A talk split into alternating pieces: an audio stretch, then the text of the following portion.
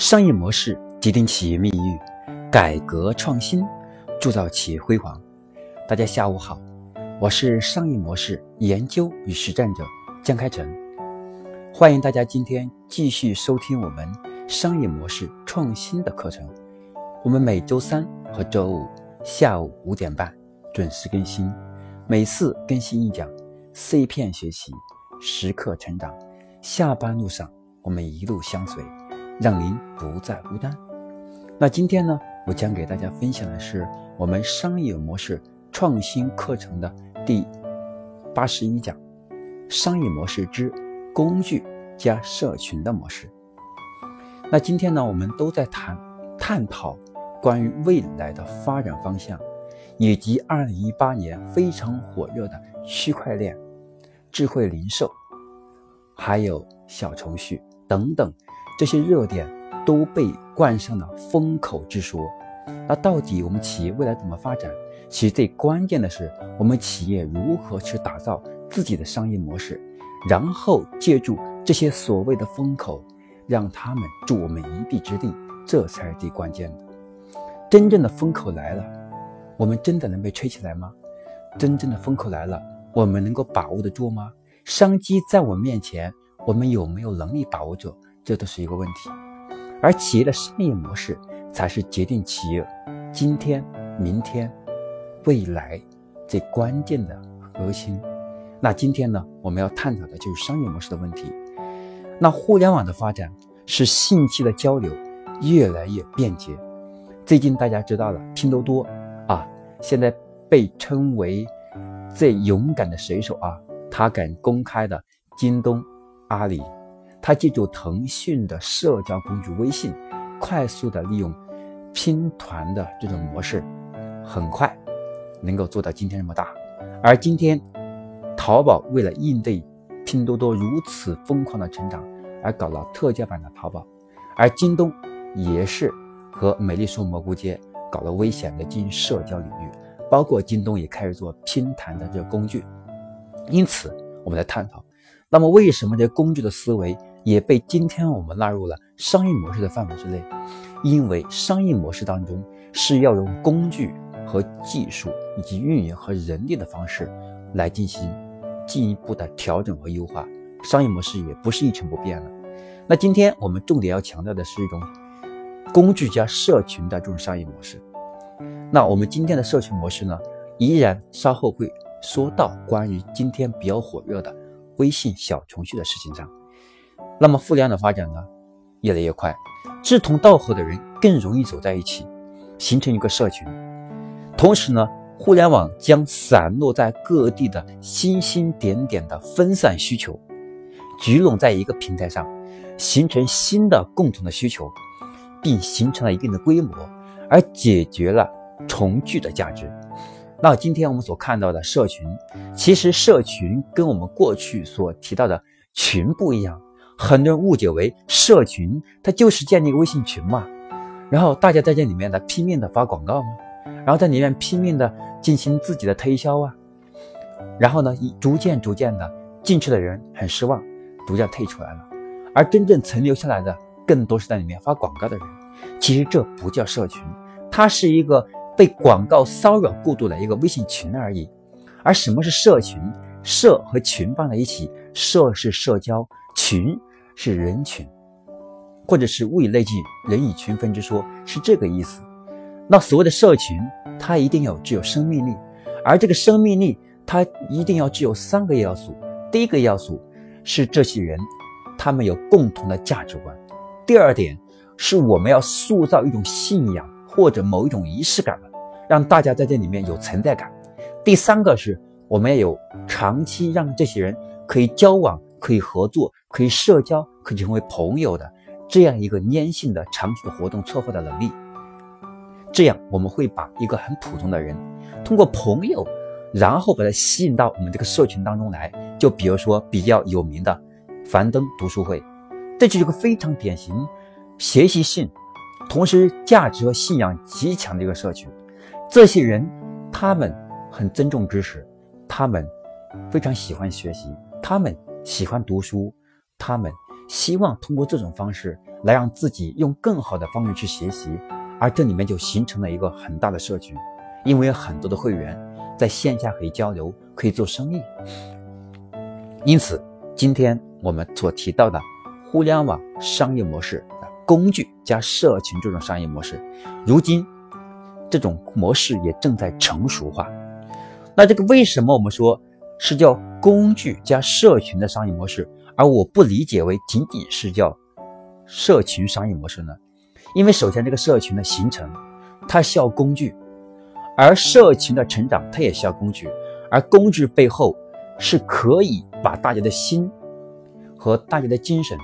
和大家生活和大家的习惯和大家的性格和大家的信念，通过工具碎片化整合起来，就像我们说的阿里巴巴，就像我们说的京东一样。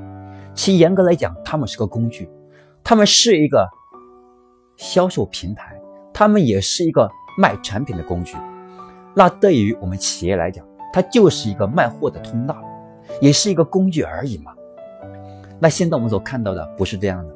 这些平台背后的大量的用户群体，逐渐细分出各个有灵魂的不同行业细化出的社群出来。哎，比如京东开始做各种不同的 QQ 群和微信群，然后在这里面管理商家，开始把微信工具，然后再加上社群的思想融合在一起，变成一种新的商业模式。那这个我们今天所提到的。工具加社群的这种商业模式，它的核心呢有三个部分。第一个部分是核心功能。首先，这个社群它有工具属性。为什么说它具有工具属性呢？那么举个例子，那么在二零一七年七月份的时候，当时在北京，啊，当时在北京这边，我和另外一个线下的一个服务业一个企业来共同策划了。一个众筹的这样一个活动，那我们当时做众筹的目的是什么呢？我们是要筹三样东西。第一，首先我们是筹智慧；第二是筹资源；第三是筹资源背后大家能为企业带来更加稳定的一种源源不断的现金流的支撑。虽然说我们要为什么说我们是现金流不叫资金呢？因为我们希望大家能够把这里像家一样对待，因为你出了钱。你就会有一种参与感，那么这个参与感呢，不简单只是你在这里面消费的参与感，而是这个，而是这个餐厅里面你的消费、你的盈利和最后你能不能挣到钱，全部融合在一起。那么最后我们把这个众筹模式成立以后，我们很快就筹到了几百万这个钱进来，进来以后我们就开始把它进行。不同的分群，然后呢，我们开始把这个群开始制定规则，让大家通过一种社群的思想，我们在里面会有几个群，在里面定期要求去举办活动，让大家每一个人都要举办这样的一场活动，而且每次我们的活动的主题要提前告诉大家，给大家带来什么样的收益，给大家带来什么样的好处，其次需要什么样的人的一些支持。哎，我们这样慢慢的、慢慢的，就发现，在里面很多人可以做生意了，很多人可以交朋友了，很多人甚至可以成为成为一家人。啊，比如说在里面可以，对吧？如果说我们能够有单身情侣可以组成组合的，我们都是无所谓。我们要的是这样有一种信任载体，因为大家都投资过资本进入到里面来，所以接下来大家第一个会参与到把自己。日常的消费能跟这个消费相关的，那比如说我要喝咖啡，那因为我投了这个咖啡厅，我肯定优先来他家，对吧？第二个就是，那么这个咖啡厅如果生意遇到了一些困难，首先我们愿意在朋友圈去转发我们的一些活动，来给我们拉一些客人，等等，这是一种我们的工具属性。那么这个工具呢，我们用的众筹这种思想，那么打造社群，建立工具性的属性。首先，这个工具是用它把大家粘在一起；第二个社交属性，然后让这些人相互交流，交流自己的思想，交流过去的经验，交流自己的未来的思考。慢慢的，我们又会在社社群当中是细化出不同不同的点，而每一个点都可以让不同的人粘在一起，组成一个生意那比如说你卖服装的，而最近刚好我要买，我要定制一套服装或者买一套服装。OK，我们是一个群体。那我现在买衣服，一我要合身，第二价格呢合理，第三能够让我很省心，第四能够让我会穿得很舒服，第五如果有问题呢更有保障。OK，因为你有这些都能满足，而且我们又有线下在集体共同投入过一种资金或者是一种长期社交的这样一个社群当中来，因此我们可以变成在里面做生意。可以在里面交朋友，甚至在里面共同去学习。那我们在这个群体当中，曾经就有伙伴，然后呢去家人去举办过，让大家学习关于啊学习关于呃数字背后的一些游戏规则，还有比如说关于，当然哈，这个这个我倒不一定说是叫占卜，我倒认为是一种预测学。当然这些呢，我觉得每一个人他的看法不一样。最重要的，我觉得这些知识我们要懂一点，因此也有人去策划，然后有人去学习，慢慢的，这个社群开始注有灵魂。这个灵魂就是大家一起在里面，每个人都会出谋划策，把自己对某件事的思考，或者是看到的某件新闻，它不同的观点发出来，然后在里面形成讨论，然后大家会觉得这里面是一个趋势，我们可以做点什么。然后可以有人带头来一起来策划，甚至一起来投资做一件事情，一部电影，开一个店，甚至呢开个工厂，都是未尝不可。那么第三个是它的呃价值内容，它的价值内容，我们可以在里面去，如果你遇到的困难，可以在社群当中去发出你的你的你的这个需要支援的内容。而如果我现在有资本想做投资，可以在里面找一些靠谱的项目。因此，社群其实最重要的是解决了一种，是一种信任的一种裂变的问题。就像微信和 QQ 的区别一样，那 QQ 是陌生人，任何人他也不需要任何的证件就可以随便注册 QQ，而且他也不需要啊在线去进行一些再多的，呃过多的一种现金的交易，所以在这里面有各种骗子行为很正常。而微信。就是让你和你的和你的相关的一些身份的标志融合在一起，所以这个价价值内容呢，慢慢的这个社群里面就会有一些商机，会一些好的产品，一些好的项目，大家一起共同挣钱，而且呢，大家在里面有相应的一些信任的要素，有这种社群的信任和这么多人见证，你不敢轻易去行骗，这是第一个它的核心功能。那么第二个是这个社群。它的组成的部分，第一个是目标用户，第二个是朋友身份。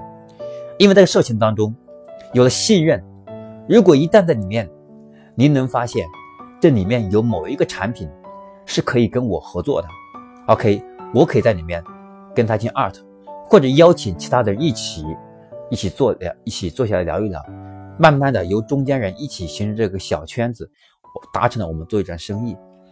所以这个社群首先，它既有朋友属性，也有商业属性，是可以共同成立的。那么第三个，第三个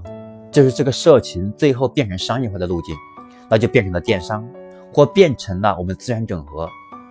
啊，这是我们所看到的。很今天很多提到异业整合就这样，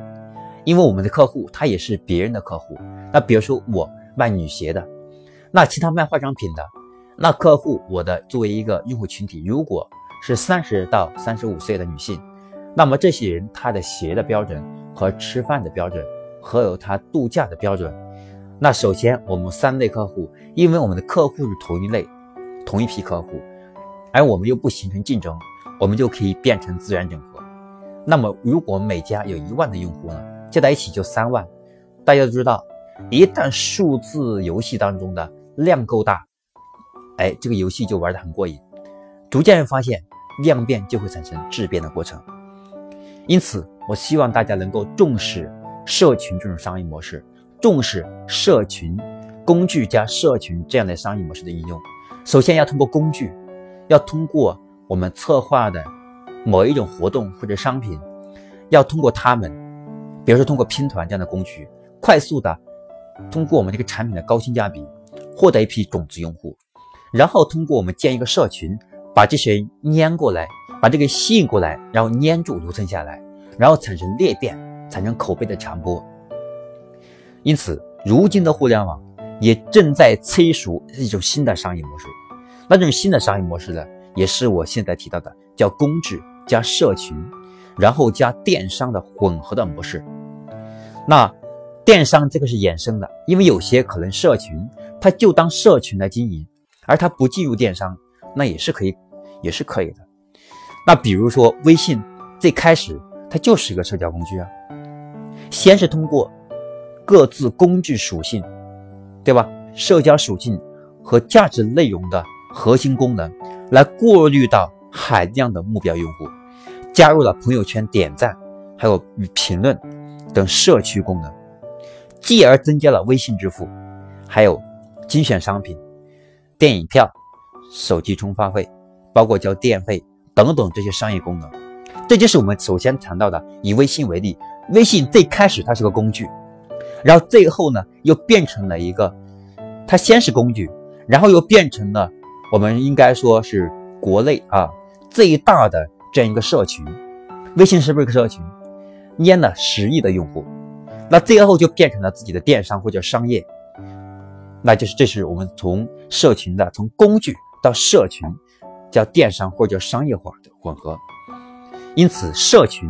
还是蛮重要的。如果没有这样的社群，就像阿里巴巴，它成熟一个在线交易的平台，那用户买东西的时候，他就会来；不买东西，他就不来。慢慢的，大家发现，为什么说微信它的微信啊，马化腾能成为，对吧？中国首富，因为大家对社交的刚需和对商品的刚需而言，社交它更加重要。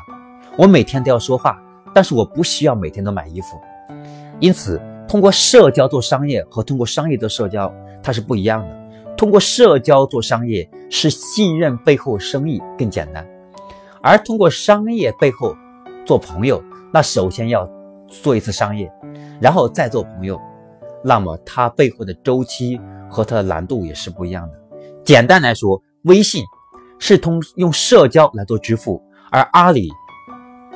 对吧？支付宝。是用社是用支付来做社交，因此我们看得出来，今天大家呢社交都是用微信，因此发红包也用微信，因为我们的微信的依赖程度远远大于支付宝。这就是我们强调的，社群其实不是微信群，而是一个有思想、有信仰、有信任，然后呢能够让大家留存的这样的一种。群体，我们通过我们的社群的方式，让这些粘在一起，组织在一起，让大家能够有思想的交流，能够从一个普通的利益共同体变成了命运共同体。这就是我们所今天提到的互联网的我们的商业模式之工具加社群，然后再加我们的商业化。啊，有些人可能走到第二步，走到社群，不走到第三步。那比如公益型的，那也是可以的。我们每个人都有自己的看法，都有自己的经营的一种模式。所以呢，希望大家今天能够把我们商业模式之工具加社群的基础模式，然后把如果我们对商业化的需求很刚性，我们希望快速商业化，那我们可以把它加上工具加社群，然后再加商业化。或者叫加电商，或者叫加支付，都是可以的。那至少我把这种模式定位叫工具加社群。那为什么会今天社群被大家广为传知呢？今天社群营销很火，过去是新媒体营销很火。那为什么会有这个问题呢？因为新媒体它重在营销，而社群营销，社群更在乎的是。能够让他的心凝聚在一起，那凝聚的方式，不管是通过商业、商业生意，或者是通过我们的活动，或者是通过我们不断的通过一些，通过一些线下的组织，让这些人从简单的商品的交易变成可以交心的条这样的场所，因此，简单来说，工具如同一道锋利的这种刀锋，它能够满足用户的痛点需求，可以用来做流量的入口，但它无法有效沉淀粉丝用户。而社群它是关系属性，用来沉淀流量；而商业又是交易属性，用来变现流量价值。因此，社群它首先是关系属性。那么这关系属性呢，可以帮我们做粉丝裂变，用来沉淀流量。其次，社群是商业，它是交易属性，可以把流量还可以变现。那么第三个还可以解决用户痛点，那么三者融合在一起，就变成了一个可以将客户私有化的入口。这是我今天我要跟大家分享的商业模式之工具加社群的模式。